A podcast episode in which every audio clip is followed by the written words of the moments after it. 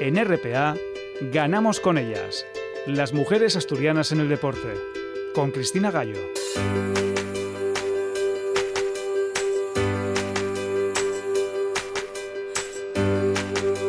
Programa 261 de Ganamos con ellas. Se cumple un año exactamente desde que se decretó el confinamiento y el mundo se paró.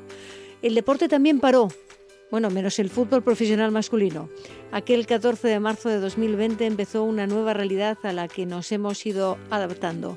En este programa, montando un pequeño estudio de grabación en casa para poder seguir dando voz a todas las mujeres del deporte y conocer en qué situación las había dejado la pandemia. Seguimos en plena adaptación porque durante toda la temporada han tenido parones por positivos propios o del equipo rival, como le ha pasado esta semana al balomano Gijón, por cierres perimetrales, por cierres de instalaciones que les dejaban a ellas y a ellos sin lugar donde entrenar. La verdad es que también muchas son enfermeras o médicas y una vez reiniciada la competición han decidido competir con mascarilla para salvaguardar la salud de todas, como está pasando con la curtidora de Avilés. Y todavía no, no sabemos cuál ha sido el impacto de la pandemia en todas las categorías femeninas del deporte y simplemente porque son las que tienen estructuras más pequeñas o más débiles y han sido las que más malabarismos han tenido que hacer para afrontar una temporada llena de incertidumbres y de cambios. Para empezar se han modificado los sistemas de competición porque el año pasado no hubo descensos, pero sí ascensos. Hay este año distintas fases con grupos con la mayor proximidad geográfica posible empiezan ya esas eh, fases por el título o por la permanencia y, por ejemplo, en balonmano, el Iberban Gijón afronta en dos semanas el inicio de la segunda fase en la lucha por el título y jugará contra los cuatro primeros del otro grupo. Va a tener dos semanas para recuperar las jugadoras tocadas, porque las lesiones están siendo un calvario para el equipo que dirige Cristina Cabeza. Y en este programa vamos a hablar con un fisioterapeuta que ha estudiado una lesión que se repite en las jugadoras la rotura del ligamento cruzado anterior. Jorge Suárez nos va a dar las claves de esta lesión, por qué se rompen más las mujeres este ligamento y la importancia de entrenar la fuerza desde pequeñas no solo para jugar a alto nivel. Hablaremos de la incidencia del COVID y del estrés que ha generado también, porque parece que pueden tener parte de culpa en este incremento de las lesiones. De todo esto hablaremos al final del programa. Para empezar, vamos a tener a dos protagonistas de lujo, presente y pasado del peso nacional, porque Ana Amelia Menéndez nos va a resumir los europeos de atletismo de Torum que empezaron con un espectacular récord de España de Belento y Mil, que pulverizaba la histórica plusmarca de la asturiana Martina de la Puente. Ambas están ya preparadas para compartir en Ganamos con ellas sus experiencias y arreglón seguido Vamos a hablar con una de las mejores tiradoras españolas, olímpica en tres ocasiones, y que esta semana ha saltado a los titulares de los medios porque ha salido la sentencia por la denuncia que ella tuvo que presentar por el acoso que estaba sufriendo por parte de su expareja, también tirador olímpico. Vamos a hablar con Sonia Franquet, que ha querido compartir lo que ella padeció para que si hay mujeres que están pasando por lo mismo, identifiquen que eso es acoso y lo denuncien. Nos esperan ya las plusmarquistas españolas de peso, así que comenzamos.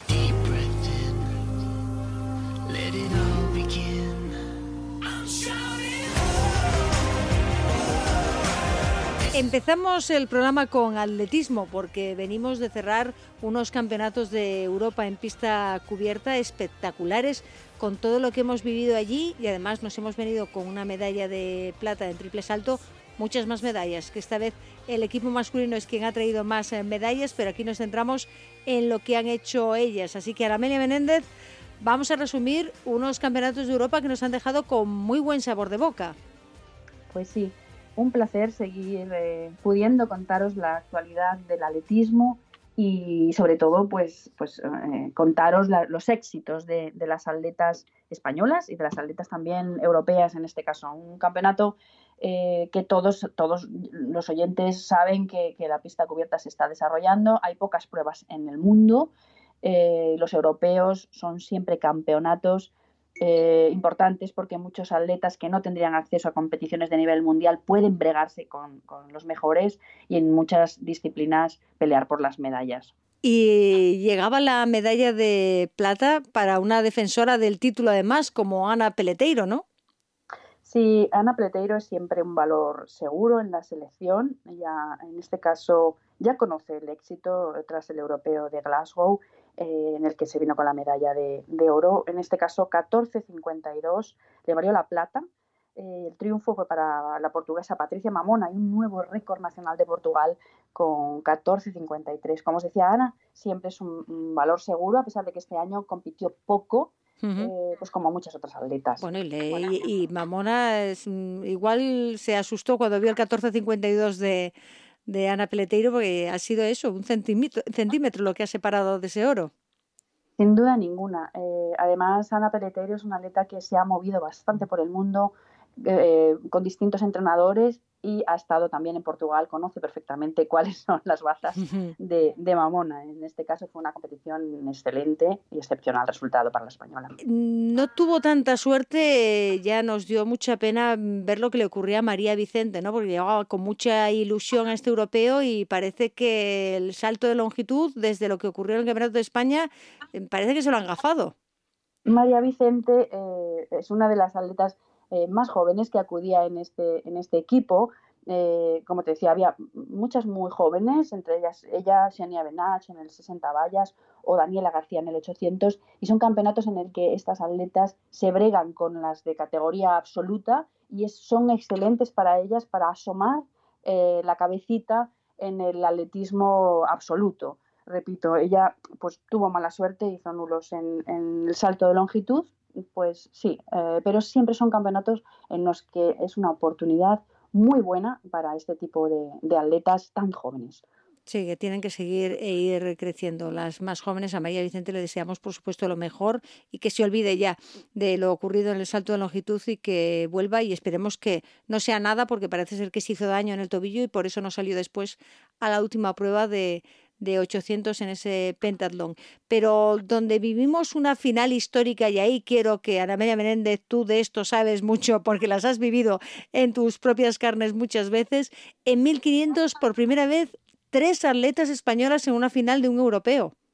Pues sí, una imagen súper bonita porque mm, hicieron una final en la que ellas, las tres españolas, fueron protagonistas, muy protagonistas, eh, sobre todo en los primeros compases de la, de la prueba eh, Marta Pérez, la soriana que nos acompañó hace unas semanas tras su excelente campeonato nacional. Ella nos contaba sus inquietudes y sus motivaciones. Eh, también competía eh, Esther Guerrero, lógicamente, que, era la que, a priori tenía más opciones, y Águeda Muñoz, la jovencísima mediofondista que, que, completaba el trío español. ¿no? Fue, una, fue una final muy lenta, que bueno, las, en las carreras lentas, en las finales lentas de campeonato, lo que pasa es que hay, sobre todo en pista cubierta, hay un pelotón muy compacto y suele haber empujones, traspiés, siempre hay polémica en las, en las carreras tan lentas y siempre o casi siempre hay sorpresas. De hecho, en este caso las hubo, una ganadora inesperada, Elise Bel van der Lis de Bélgica y, las españolas eh, Marta Pérez cuarta y Esther Guerrero quinta. Em, con la descalificación de la pobre Águeda Muñoz que se quedó en el pelotón pegándose o le pegaron o le agarraron los jueces decidieron que debía ser, debía ser descalificada. sí, estuvo de, todo ahí. Un Aster Guerrero además que había dominado la, prueba y que al final se, se, desinfló, la pasaron y una Marta Pérez que por unos instantes llegó a ser medalla y todo porque pensaban que habían descalificado a la británica que fue eh, plata. Pero bueno, se quedó así, con la cuarta posición de Marta Pérez y la quinta de Esther Guerrero. Pero hemos tenido también más finalistas, ¿no? Tanto en 3.000 metros como en longitud y bueno, peso que es la gran protagonista de esta noche. Sin duda ninguna. Eh, las, las corredoras de 3.000 también rindieron en buen nivel, particularmente Lucía Rodríguez, la jovencísima atleta que hizo 8.53.90, finalista, octava eh, es, una, es un, puesto excelente para ella. Hay que, tener, hay que decir que esa prueba, en esa prueba, las cinco primeras de la clasificación final hicieron marca personal. 8.46 eh, para la primera, una prueba de muchísimo nivel, excelente, como te decía Lucía. en el 800 también hubo, aunque hubo ausencias, sobre todo en el medio fondo de atletas británicas, casi todas las pruebas de medio fondo y fondo tuvieron un excelente rendimiento. Y en longitud hemos tenido la séptima plaza para Fátima Diame, ¿no? Con 6.57. Sí, una prueba eh, también, yo creo que una de las de más nivel del campeonato. Fátima Diam, que venía de ser eh, campeona de España, lógicamente, eh, 6.47, como tú dices, para la, para, la, para la atleta de Valencia y una prueba, como te digo, de 6.92 para la primera, la ucraniana Marina Beck es una de las pruebas de, más nivel del campeonato, yo diría, eh, además del, 60 metros lisos. Y bueno, la gran estrella, vamos a decirlo así, porque el récord que batió fue espectacular, fue Belén Toimil en el lanzamiento de peso, Amelia Menéndez. Pues sí, eh, excelente, grandiosa Belén Toimil, que mm, batió el récord de España y de qué manera, 18-64, un tiro y directa a la final. Sí, sí, no, eh, eh. Eh, es que no puede haber sido más espectacular y creo que la tenemos ya escuchando al otro lado del hilo telefónico. Belén, ¿qué tal? ¿Cómo estamos? Hola, muy buenas. Pues todo bien, aún, procesando. Aún procesando, sí. Bueno, nos tienes que explicar cómo una llega, debuta en un europeo y en el primer lanzamiento no, no es que batas un récord, no, es que lo pulverizas, lo haces añicos. pues no sé, a ver, yo me, yo me encontraba guay entrenando y eso, pero mi objetivo era acercarme a los 18 metros, hacer 18 metros, que bueno, el récord de España lo tenía Martina de la Puente con, con 17.94 y claro, mi objetivo era acercarme a los 18 metros, pero vamos, me salió redondo. y tan redondo. Bueno, el, récord lo tenía Martina y Martina de la Puente te está escuchando. Martina, ¿qué tal? ¿Cómo estamos? Hola, bien. Hola, ¿qué Martina. Tal? ¡Mi cuánto tiempo! ¡Gracias! oh, aquí hablamos. Sí, sí, sí ilusión, de verdad. te muy bien, me alegré mucho, la verdad. Ya, Jolines, ya en Barcelona cuando te vi calentar en la Copa de Clubes dije, madre mía, ¿cómo está esta? Es que, es que le va a durar el récord una competición o dos. y mira, al final cayó. Muy bien, muy bien. Oh, pues guay. Qué guay, gracias, de verdad, Martina. Cayó. Ana Amelia, tú llevabas ya tiempo avisando de que el récord de España, Belento y Mil, lo iba a batir este año y bueno, a la primera de cambio. Pues claro, no, no podía ser menos, se la veía venir, aunque Belén diga que estaba sorprendida y yo estoy segura de que ella tenía sensaciones como todas las atletas cuando están muy en forma, lo tienen ahí en los dedos, en la mano, en el brazo, en el hombro, no lo sé, ella nos lo explicará, pero, pero estoy segura de que, de que no es algo que haya salido así, ¡pum!, aunque a los espectadores nos haya parecido que haya sido así. A mí me encanta escucharlas, ya somos cuatro y me encantaría estar en un estudio viéndolas sonreír porque Martina eh, Gijón 1975, el récord de 1996 y Belén Coruña 1994. Eso quiere decir que cuando Martina batió el récord de España 1794, Belén eh, tenía dos añitos. Eh, es algo pues muy bonito de ver o de escuchar ahora para la gente que nos está escuchando y que, y que las dos tendrán muchas cosas en común y muchas otras que serán diferentes, ¿verdad Martina? ¿Verdad Belén? Sí, hombre, yo, yo creo que en común tenemos una pasión que, que nos gusta lo que en mi caso hacía, hago ahora a otro nivel, pero nos apasiona. Tenemos en común también que el entrenador con el que conseguimos el récord de España es el mismo y, diferencias, hombre, cada uno tenemos nuestra vida personal y tenemos nuestras diferencias, pero vamos, yo creo que sobre todo los récords y las marcas se consiguen abajo a base de esfuerzo, sacrificio y trabajo. Y yo creo que de eso las dos llevamos un carro encima y a ella le queda todavía mucho por, por tirar y por trabajar. Bueno, es la, es la base, ¿no, Martina? El trabajo y, la dedicación y sobre todo que te guste lo que haces, que es el motor de todo, vaya. Pues sí. Belén, eh, tú eres una, una mujer que, que eh, empezaste muy jovencita eh, en tu Galicia natal y que decidiste en un momento dado dar un, un, cambio, un giro a tu, a tu trayectoria deportiva y, y tras, trasladarte a vivir a León, cambiando de entrenador, de técnica, de estilo de vida.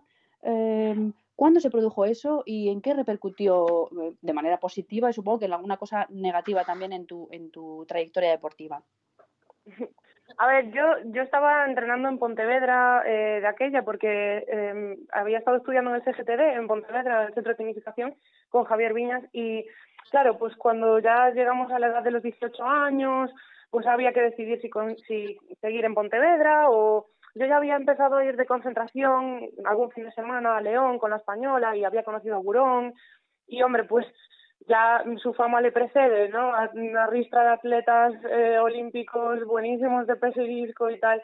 Y, y, fue un poco pues la decisión de solicitar la beca, irme, irme a entrenar allí con él y con el pedazo de grupo que tenía y bueno, fue lo mejor que pude hacer. Obviamente que hubo momentos pues que seas de menos a la familia o tal, pero siempre tuve en mente que estaba haciendo lo que quería, entonces pues no me, no me costó, esos momentos se pasan.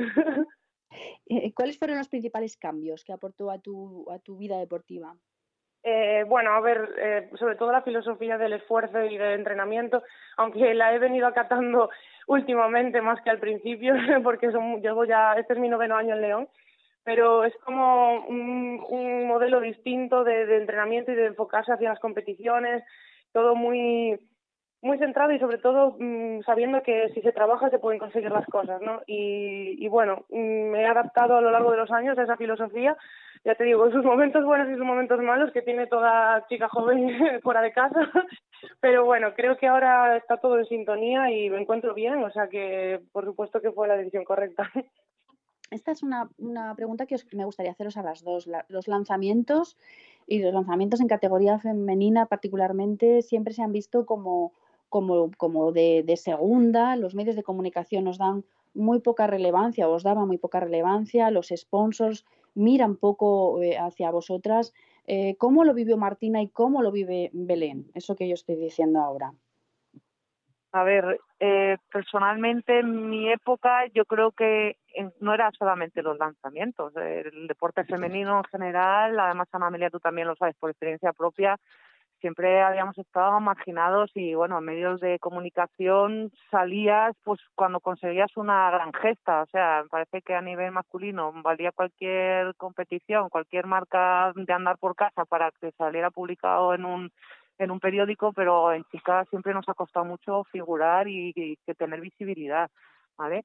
Eh, yo creo que se ha ido mejorando, ¿vale? Eh, desde luego siempre yo he reconocer que la Federación Española de Atletismo, siempre que yo recuerde, desde mi época de atleta, ha tenido un trato igualitario en cuanto a becas y demás, y eso es de agradecer porque me consta que no en todas las federaciones ha pasado y pasa. O sea, eh, es un hándicap que hay ahí por el que las mujeres deportistas tenemos que luchar por una, una igualdad mm, real.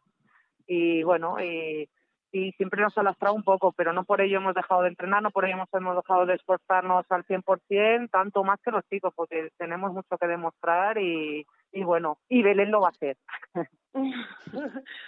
en, mi, en mi caso, claro, es que son épocas distintas, ahora estamos en, en el mundo de las redes sociales y, y toda la información al final se, se acaba, tú si quieres te enteras de algo, eso está claro hoy en día. Entonces yo creo que también eso influye un poco a la hora de, de hacer eh, oír ciertas noticias y que también ha ido, ha ido evolucionando, pues eso, el que no haya tanta diferencia entre eh, mm, logros de un, de un deportista masculino o femenino. En mi caso yo no lo he estado notando tanto. O sea, sí que es cierto que el lanzamiento de peso es un deporte minoritario y por lo general sí que cuesta que o sea, ya dentro del atletismo me refiero, sí que cuesta que se le dé visibilidad, pero bueno, ya te digo que mmm, en comparación con lo que habrá vivido Martina, pues no tengo queja ninguna.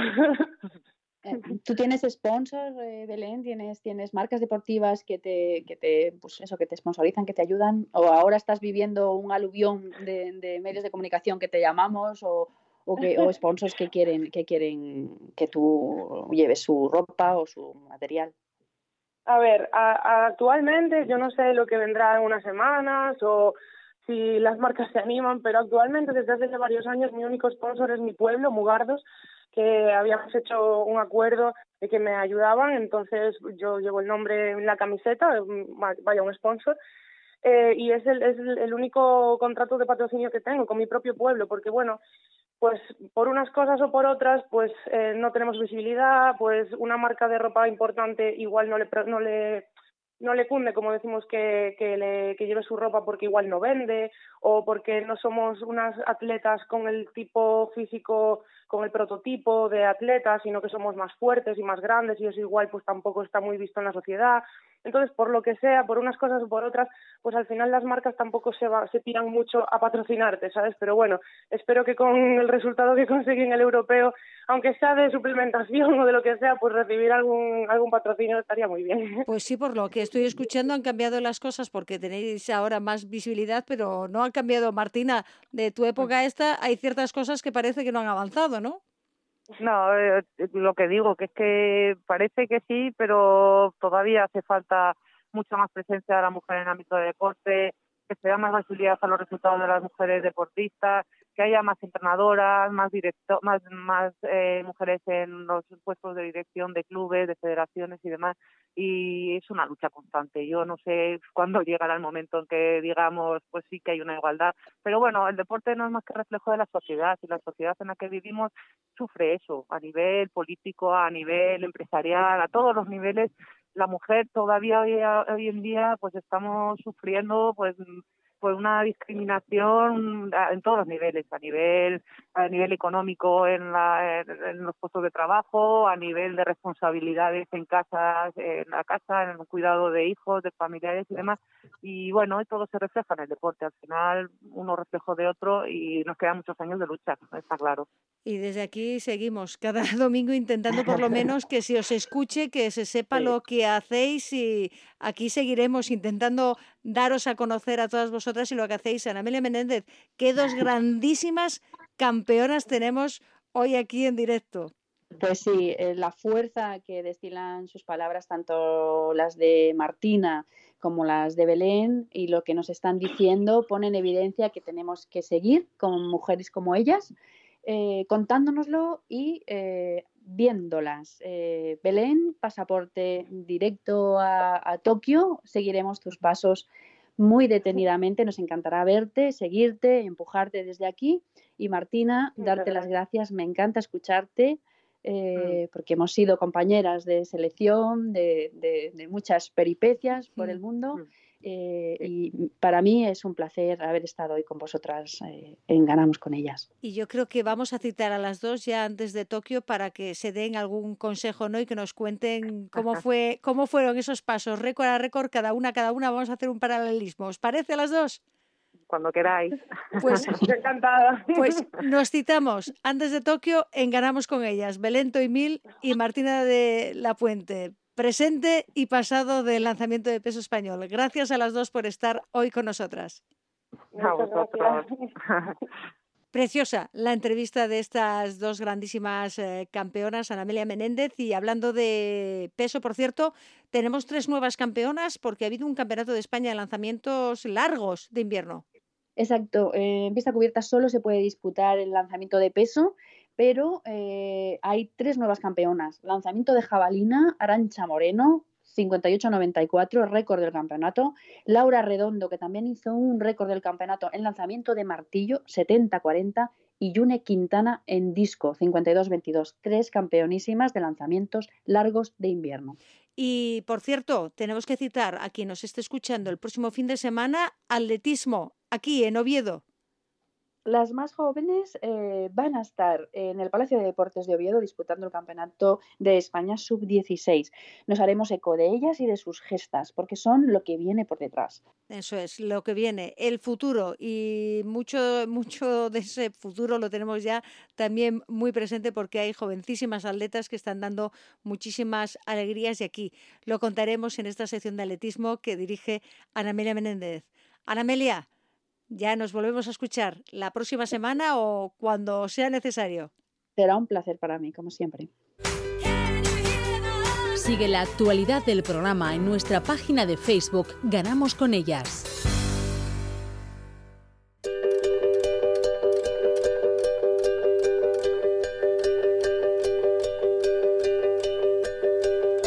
Esta semana hemos conocido un caso muy grave que se ha producido en el deporte español. El comercio publicaba la noticia de la sentencia favorable a la tiradora olímpica Sonia Franquet, que durante varios años tuvo que sufrir el acoso de su expareja, también tirador olímpico Jorge Llames.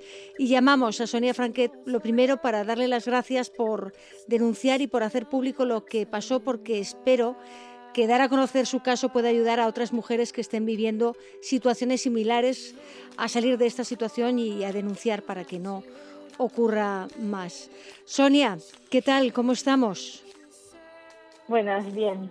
Bien, bueno, me imagino que ahora no sé si conocer la sentencia eh, te ha liberado un poco o te ha tranquilizado más.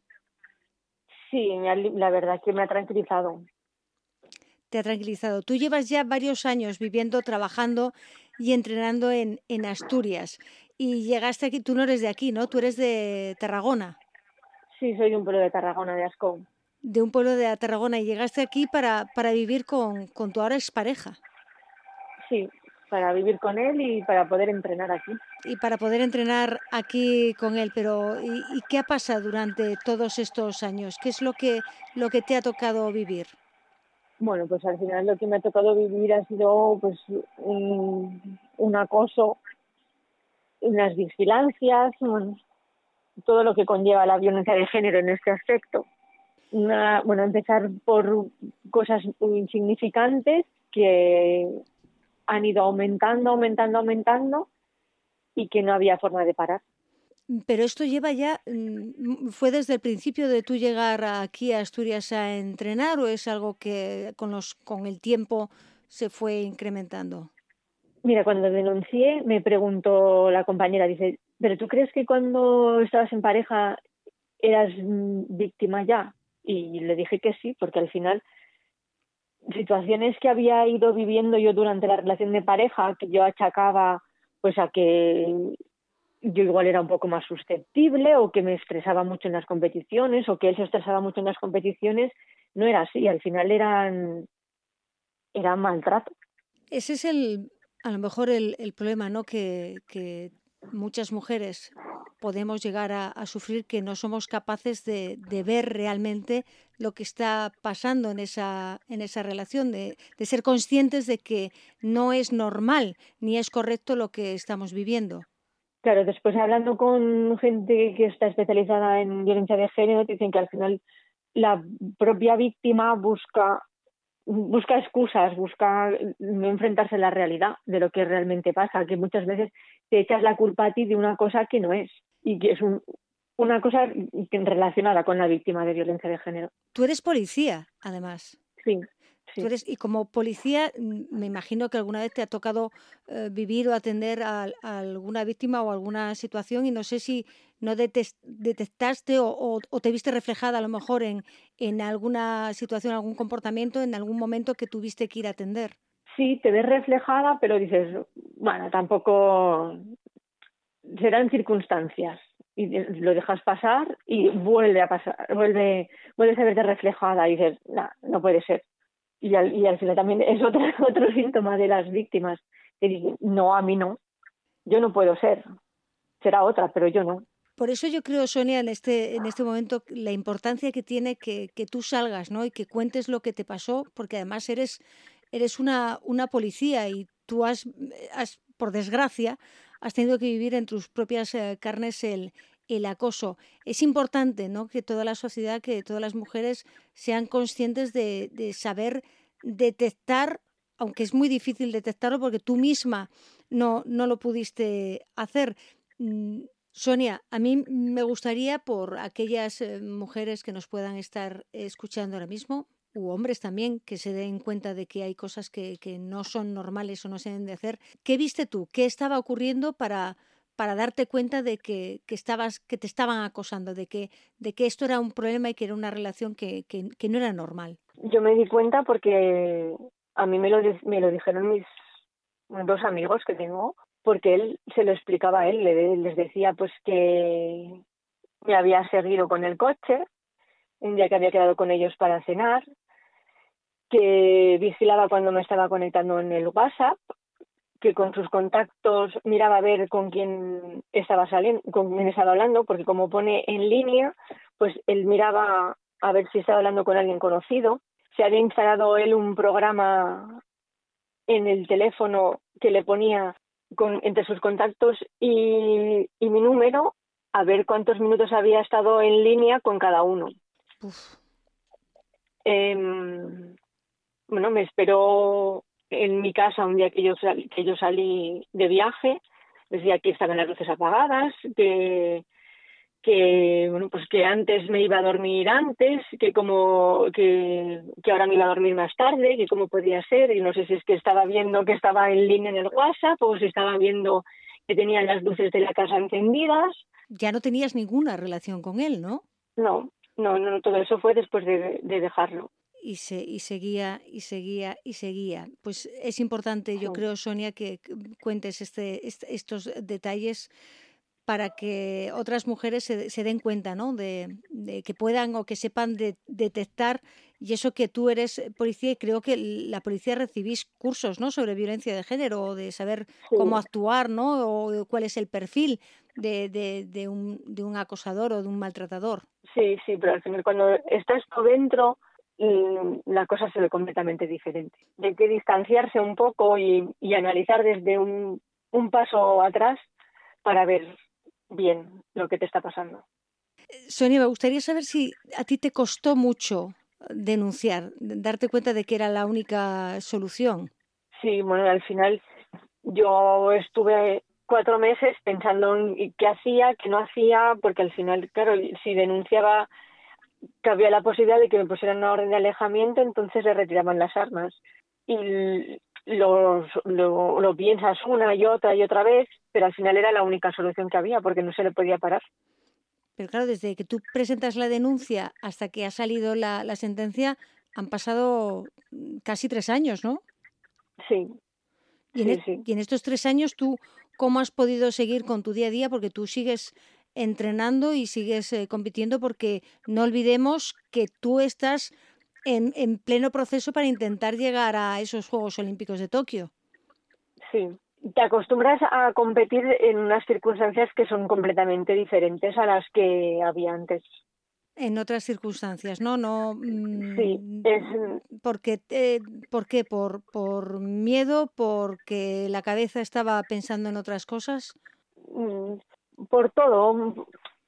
La situación en los campos de tiro no ha sido muy agradable y tu cabeza, bueno, mi cabeza no estaba en pleno rendimiento como estaba antes.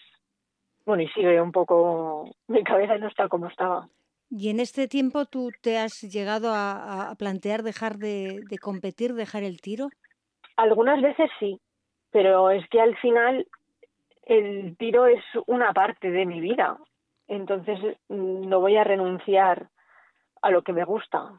El día a día que ¿Cuál era tu mayor problema o tu mayor eh, preocupación? Porque, claro, mm, hablamos de, acoso, pero hay veces que eh, no llegamos a entender lo que significa que, una persona esté siendo acosada, en este caso una, una mujer. Pues a mí hay cosas que te sorprenden de, de, mi, de mi propia actitud, porque yo soy una persona muy confiada y de golpe me veía que estaba cerrando cerrando la casa, bajando las persianas, eh, vigilando, me sobresaltaba cuando veía un coche que se parecía al suyo, me, sobresaltaba cuando veía una moto, ¿sabes? Eh, me sobresaltaba, mm, depende de de, bueno, cuando veía gente que se parecía a él también me asustaba, son cosas que yo no me habían pasado nunca y que de golpe, de, de la noche a la mañana, me empezaron a pasar. Y eso que tú eres una, una mujer, que eres eh, policía, que estás acostumbrada ¿no? a trabajar en, en, situaciones ¿no? peligrosas o que pueden ser de, de, tensión y tú aún así te, te sobresaltabas eh, por eso. Mm, yo no sé, yo estas mismas semanas, según se ha conocido la noticia, la Federación Española y la Federación del Principado también han hecho una, un comunicado mostrando todo su apoyo hacia, hacia ti y, diciendo que habían adoptado medidas disciplinarias contra él en 2018 cuando tú pusiste la, la denuncia. Ya, bueno, se informó de lo que de lo que estaba pasando y, de lo que lo que ocurría. Yo no tengo noticia de que se haya iniciado un proceso disciplinario contra él. Si la Federación dice que sí, mm, la Federación en su nota ha hecho una, una, una nota pública en la que dice que en 2018, cuando tuvo conocimiento, se fue excluido del equipo el tirador y dejó de percibir las correspondientes ayudas. Yo es que creo que en ese momento no tenía ninguna ayuda. Entonces no le pueden quitar ninguna una ayuda que creo que no tenía. Tampoco puedo poner la mano en el fuego, ¿eh? pero yo creo que y excluido, al final le retiraron las armas. Es que no puede competir sin armas. Bueno, eh, ¿le retiraron las armas eh, con la sentencia o se le habían retirado ya en el momento que tú le pusiste la denuncia? Con al concederme la orden de. al dictar el juzgado la orden de alejamiento, se le retiraron las armas, las tuvo que depositar. Entonces, sin las armas, no podía competir. No, desde luego que, desde luego que así no, pero mm, tú no mm, te has visto apoyada porque en, la, en el mismo comunicado la, tanto la española como la asturiana piden disculpas por los errores que pueden haber eh, cometido durante toda la gestión de, de, de, este, de este problema, de esta denuncia, de esta situación tan, tan horrible que has tenido que vivir. Sí, sí, sí, mm, piden disculpas, pero a mí en ningún momento el comité de disciplina o el régimen disciplinario, el órgano de la federación que se encargue de tramitar la, correspondiente acción que se tenga que, realizar, en ningún momento mm, me ha llamado para que explique lo que sucedió.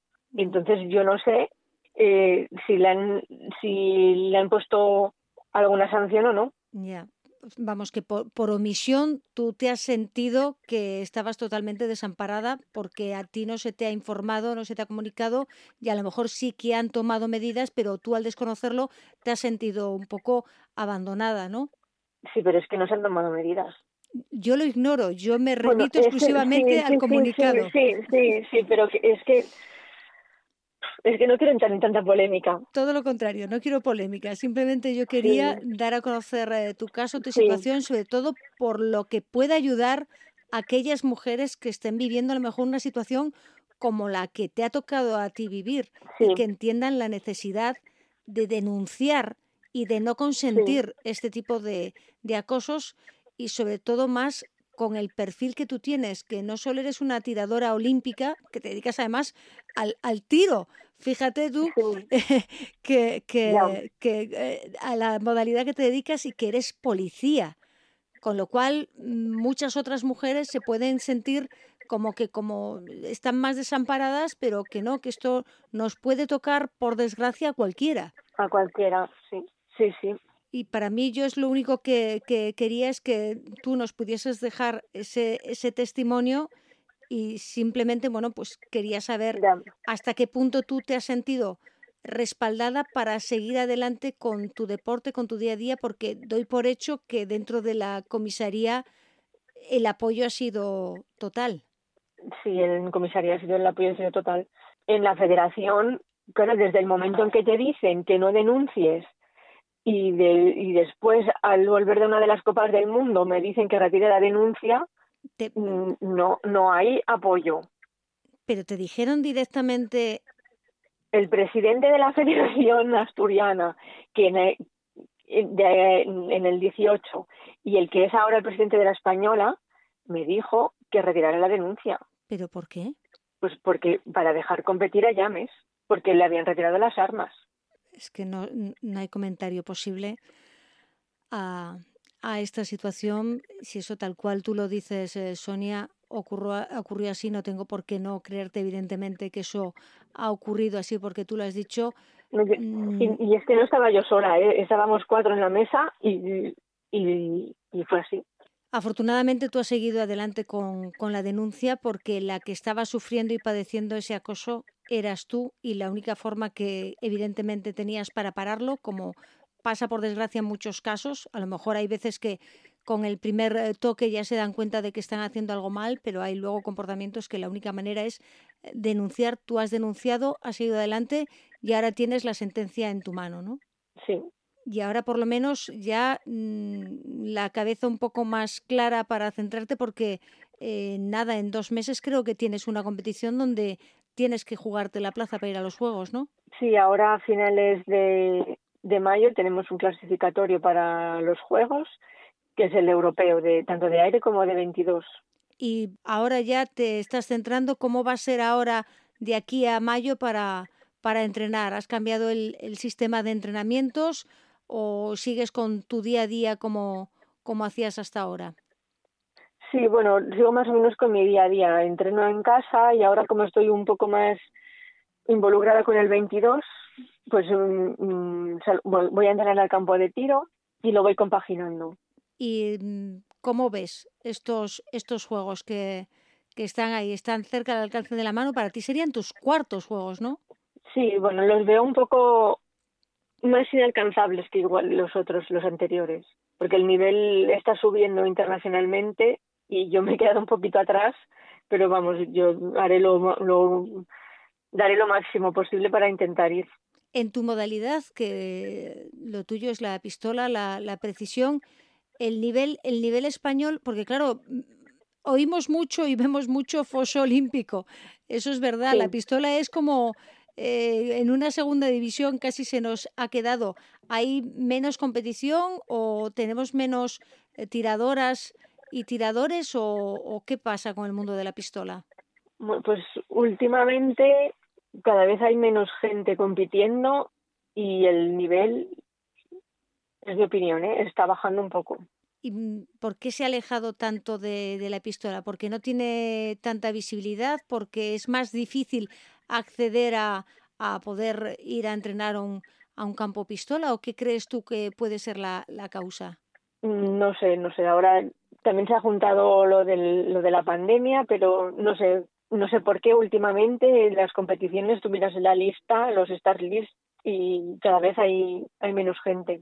¿Pero solo en España o es a nivel internacional esta no, No, no, en, en España, donde más se nota. Sí, a ver, en, ahora en las Copas del Mundo sí que se ve menos bueno, no te puedo decir ahora que no se ha hecho ninguna de precisión, pero en las de plato también se ve que ha, ha bajado el, la participación. Va a estar más, más complicado. ¿Tú qué, qué esperas de, ese, de esa clasificatoria que hay, hay en mayo? ¿Puede haber un, un nivel muy alto? ¿Puede ser, puedes tener una oportunidad? ¿O como dices tú, no va a estar tan, tan, tan asequible el poder llegar? Pues no lo sé, porque al final nunca se ha dado una situación en que la que estemos casi un año sin competir y que una de las primeras competiciones que se haga sea un europeo. Es muy difícil, es muy porque tú evidentemente me imagino que has seguido entrenando más o menos sin problemas porque ya estando dentro del cuerpo, ¿no? de la de la policía es parte también me imagino de, de vuestro día a día el tener que entrenar, pero varía muchísimo de estar en una sala ahí en tu en tu club de tiro entrenando al día de la competición?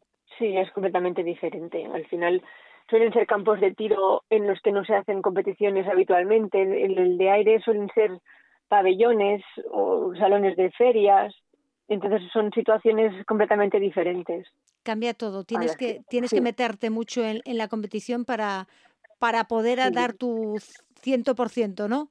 Sí, tienes que adaptarte a lo que hay allí, sí. Hay que adaptarse mucho. Pues eh, Sonia, Franquet, lo que esperamos es que de verdad que puedas entrenar con tranquilidad, que puedas prepararte para ese preolímpico y de nuevo, de verdad, gracias por denunciar y gracias por dar a conocer eh, lo que te pasó para que otras mujeres, si están viviendo tu situación, sepan lo que tienen que hacer, que tienen que lo de identifiquen, que denuncien y que acaben con un episodio como el que te ha tocado vivir a ti, por desgracia, de acoso de, de tu expareja. Sonia, mucha suerte y a, y a seguir con tu deporte. Muchas gracias. Interactúa con nosotras en Twitter, arroba ganamos con ellas.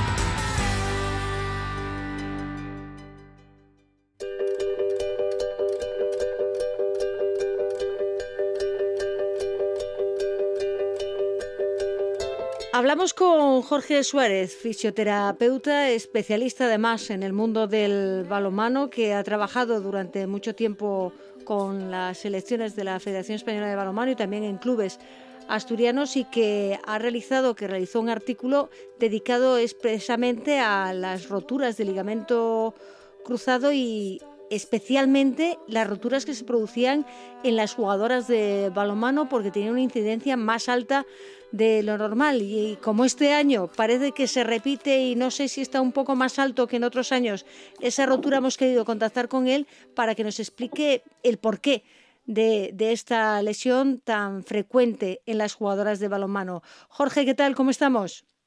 Hola, buenas tardes, Cristina. Muchas gracias por, llamarme. Contactábamos contigo porque esta temporada, que bueno, estamos ya en la parte, ya casi en la recta final, pero ya desde el principio, desde incluso antes de empezar la temporada, empezaron a caer varias jugadoras de balonmano del Liberban Gijón, del Oviedo Balonmano, del Balonmano Gijón. Todas han ido cayendo con la misma lesión, con la rotura del ligamento cruzado anterior especialmente. Y tú tenías un estudio hecho y un artículo exponiendo mm, el por qué y queríamos que nos dieses esa explicación, por qué se produce esta lesión de ligamento en ellas. Pues sí, desgraciadamente eh, aquí en Asturias ha, habido varios casos eh, eh, en esa temporada y bueno también a nivel nacional y, lo que es lo que es importante también tanto en, chicas jóvenes vamos en deporte de base en balonmano de base como como en, la élite no en la élite incluso de, europea y mundial pues también también ha habido casos. Sí que hay que distinguir un poco, como comentabas, el tema de la situación del COVID, a lo que nos ha llevado el COVID, que, que puede haber incidido algo, pero eso no quita que, digamos que es una lesión muy prevalente en mujeres y que ya ocurría, llevaba muchos años ocurriendo y cada temporada parece que, aumentan las cifras. Eh, es que eso es lo que más me llama a mí la atención. Lleváis tiempo estudiándolo. Cada temporada aumentan las cifras. ¿Qué es lo que se está haciendo mal? ¿Cuál es el problema? Mira, pues principalmente partiendo de, las razones que, llevan a que las mujeres se lesionen más esta lesión o tengan más esta lesión, se, este, se, lesionan este ligamento cruzado anterior. Sí que posiblemente parte o unas dos principales razones pueden ser que la mujer cada vez hace más deporte, afortunadamente, y que posiblemente la exigencia del deporte o el deporte de élite ah, está, está creciendo, lo cual de por sí son buenas noticias pero quizá esta exigencia pone más estrés esta articulación y hace que, aumenten las, lesiones. ¿Puedes, vamos a explicar un poquito el porqué de por qué las mujeres tenemos esa prevalencia a rompernos ese, ligamento. Varias de, varias de las razones que hay, ¿vale? Pues podríamos establecerlas como las primeras son anatómicas, ¿no? Eh, puras, puras y duras. Es decir, la mujer pues, suele tener una pelvis más ancha, lo, que, lo cual predispone a, este, a, esta lesión. Eh, suele tener un, valgo de rodilla ya fisiológico de por sí, ¿no? digamos, anatómico mayor que el hombre. Eh, esto también aumenta eh, la prevalencia.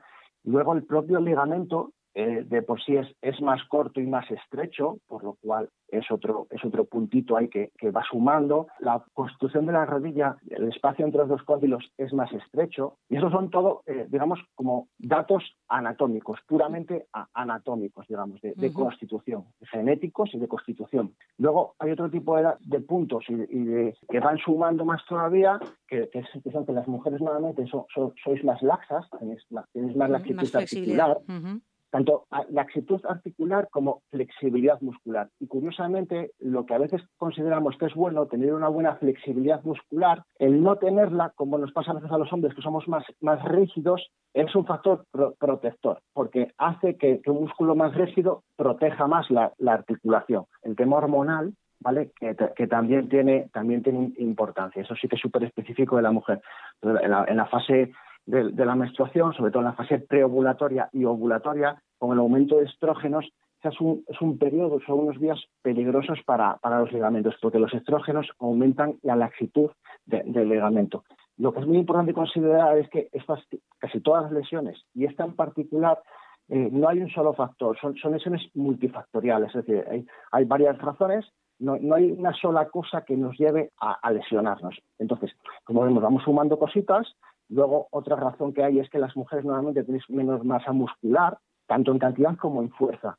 Y luego, tan importante como la cantidad es un mecanismo, los mecanismos neurofisiológicos que hacen que se active. Es decir, tenéis unos tiempos de activación neuromuscular un poquito más lentos que el hombre. Y esto se entiende como que necesitamos músculos que funcionen bien, que sean fuertes, pero que se activen a tiempo para el gesto técnico que queramos realizar. Todo esto es puramente mm, fisiológico, anatómico y ahora la pregunta es, ¿hay una ¿Hay alguna opción de prevenirlo? ¿Se puede trabajar a lo mejor desde más temprana edad, poder ir trabajando ciertas características que prevengan esa lesión o por lo menos la, la eviten o la retarden, dependiendo de si estás jugando en la base o llegas a la élite? Sí, la, respuesta es sí. A ver, aquí hay que distinguir entre la, entre la prevención, vamos, prevenir esta lesión no es posible. Es decir, no se puede prevenir. Casos va a haber siempre.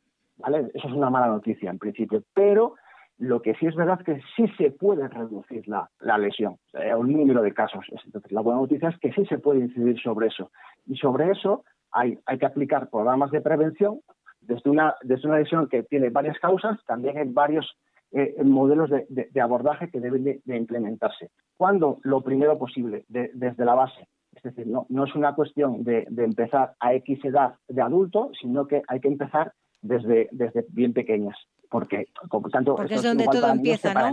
Es donde el edificio se hace desde abajo, no desde el techo, eh, evidentemente. exactamente. Y lo primero es conseguir buenas, eh, buenas mecánicas de, movimiento, buen, buen movimiento, buena calidad de movimiento, y luego empezar a trabajar la fuerza, también no olvidarnos eh, nunca del trabajo de fuerza. Entonces, desde ahí, que son cosas simples que van implícitas en el propio deporte o los propios deportes, se va mejorando la calidad. Desde ahí ya se empieza a intervenir.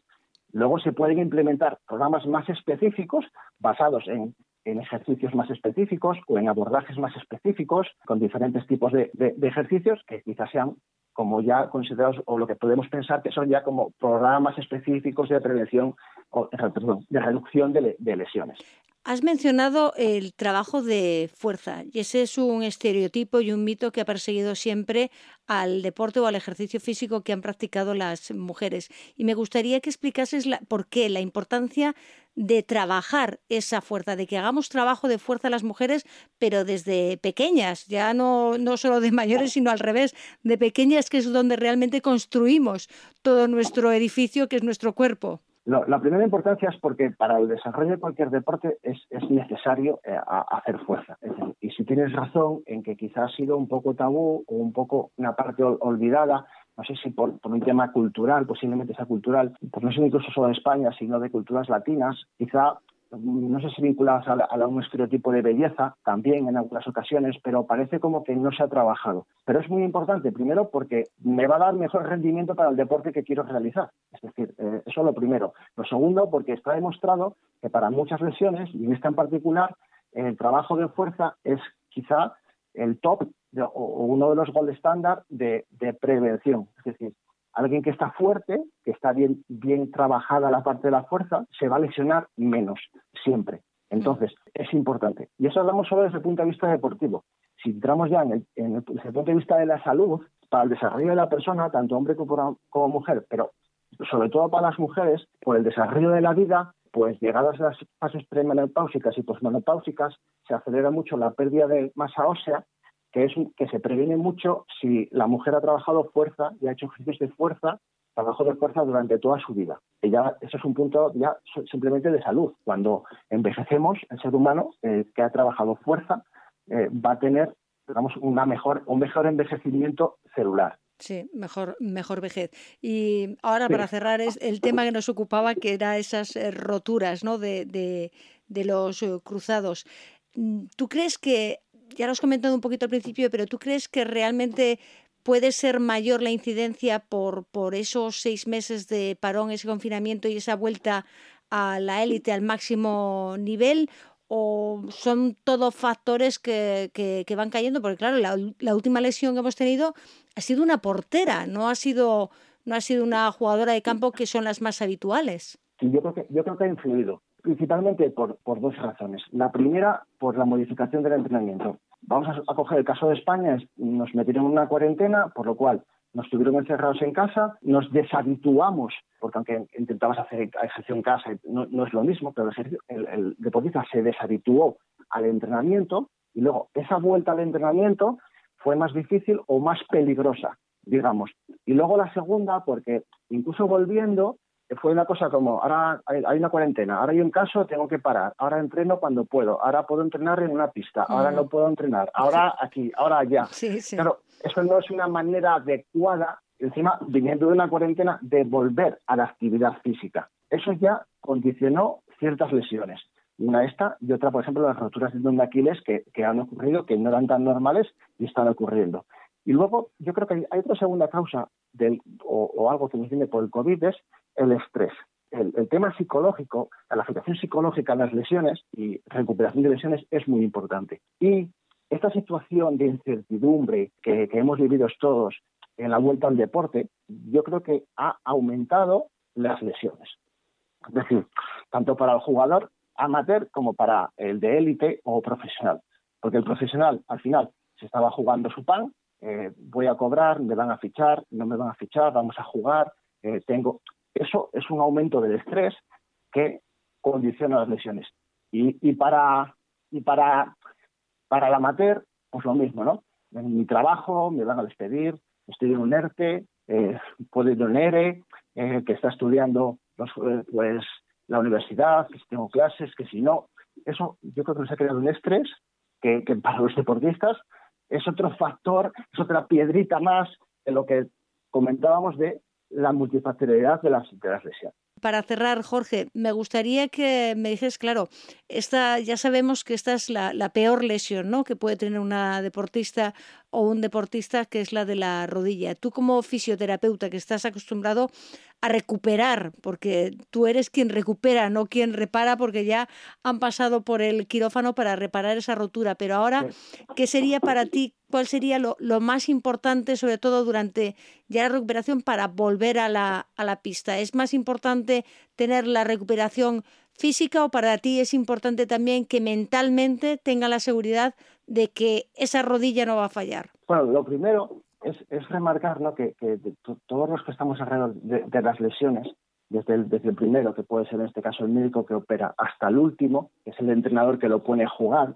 de toda esa gente que estamos alrededor de, deportistas, somos solo ayudantes del deportista, es decir, el que se recupera es el deportista. No hay nadie que tenga una varita mágica que recupere a nadie. el que se recupera es, el deportista. Y a partir de ahí, yo establecería para una buena vuelta a la competición tres pilares principales, que serían el biológico, ¿vale? Necesitamos que biológicamente el cuerpo se recupere, que el, ligamento esté, que la rodilla esté biológicamente recuperada, el funcional, digamos que, tiene que ser funcional la rodilla para poder volver a la competición, por diferentes estadios, primero entrenamiento, luego para llegar desde eso, desde la rotura hasta la competición, es funcional, no vale que esté bien recuperado el ligamento si funcionalmente la rodilla no, no funciona. Eh, tiene que ser funcional para ser jugador y jugadora. Y luego el psicológico, porque te puedes encontrar con algún jugador que bien por exceso, bien por defecto, no esté preparado psicológicamente para la vuelta. Y esto es lo que a veces nos lleva a aceleración de procesos o, o, a retardar procesos por lo psicológico. Puedes tener un tendón o una lesión eh, o en este caso el ligamento recuperado, que tú veas que los test funcionales los hace, que eh, puede participar del juego, pero que él, por lo que sea, tenga miedo y entonces no puede volver. Entonces, esos son los tres pilares principales para que un jugador una jugadora pueda ir desde una ruptura del ligamento cruzado anterior hasta una vuelta a la competición. Pues Jorge Suárez, un placer hablar contigo y conocer esas peculiaridades de por qué de tanta rotura de ligamento cruzado en las jugadoras de balonmano. Gracias por atender nuestra llamada. Muchas gracias a ti por llamarme. Gracias.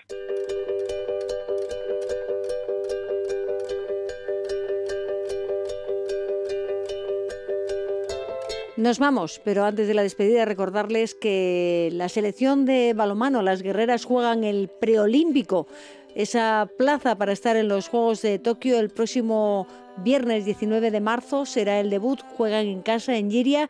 Jugarán el primer partido ante Suecia a las 9 de la noche y el domingo ante Argentina a las ocho y media, porque Senegal, que era la tercera selección que tenía que competir, no ha viajado finalmente a España, no estará, por lo tanto, esas dos plazas para los Juegos de Tokio estarán en manos de España, Suecia o Argentina a partir del próximo viernes. Y hablando de balonmano, por cierto, esta semana ha visto la luz el primer álbum de cromos de una liga femenina, de la Liga Guerreras Iberdrola.